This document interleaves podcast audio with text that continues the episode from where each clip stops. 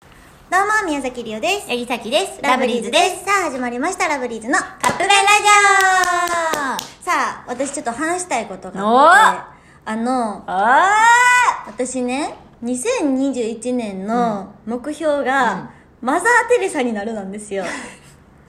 やっぱり、ーあのさ、それさ、ずっと言ってるやん。でもこれは、うんやっぱり人に優しくなりたいなと思ってうん、うんマザー・テレサを今リスペクトしてるのうん。うんうんだってもう何かあったらさっきはずっと言ってるのりりょうちゃんに「りょうちゃん、まだテレサやで」ってずっそとんな言んやてったらなんかリオが怒ってるみたいやからやめ て。でもさっきは多分、それ今年2021年1月から言ってるやんか、やけどさ多分2月ぐらいで無理になると思うでもね聞いて、うん昨日すごいムカつくことがあったのうん何それ発表していいもうよこれは世の中のそんなんしてる人たちにうん言いたいん違う歩きタバコの、うん今この時期にね、うんまずマスクはしろとうん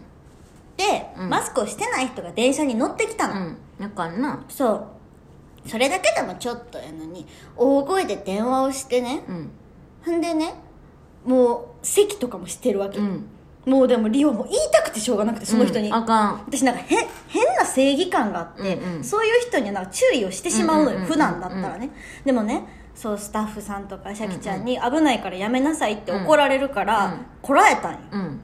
うんでねでもやっぱりその人が、あのそういう感じでいてたから、うんうんうんうん心の中では、ああこの人乗り過ごせばいいのにとかうんうんうん思っちゃったりとか、うんうんハンバーグ食べたいわーって大きい声で言ってたのえねうんただその電話してる人にああうんうん「連れてってや」みたいなの言ってて男の人男の人やで、うんうんうんそうっていうのを聞きながら、誰が食べれるかみたいなうんうんなうんんうんか心の中で思いながら、うんうんでも私はマザー・テレサと思って過ごしてたわけよ、うんでも新年早々ムカつく出来事があって、うんうんみんなにも気をつけてほしいし、うんリオはちゃんと我慢したよっていうのを報告しとこうと思ってなるほどなるほどなるほそどうでも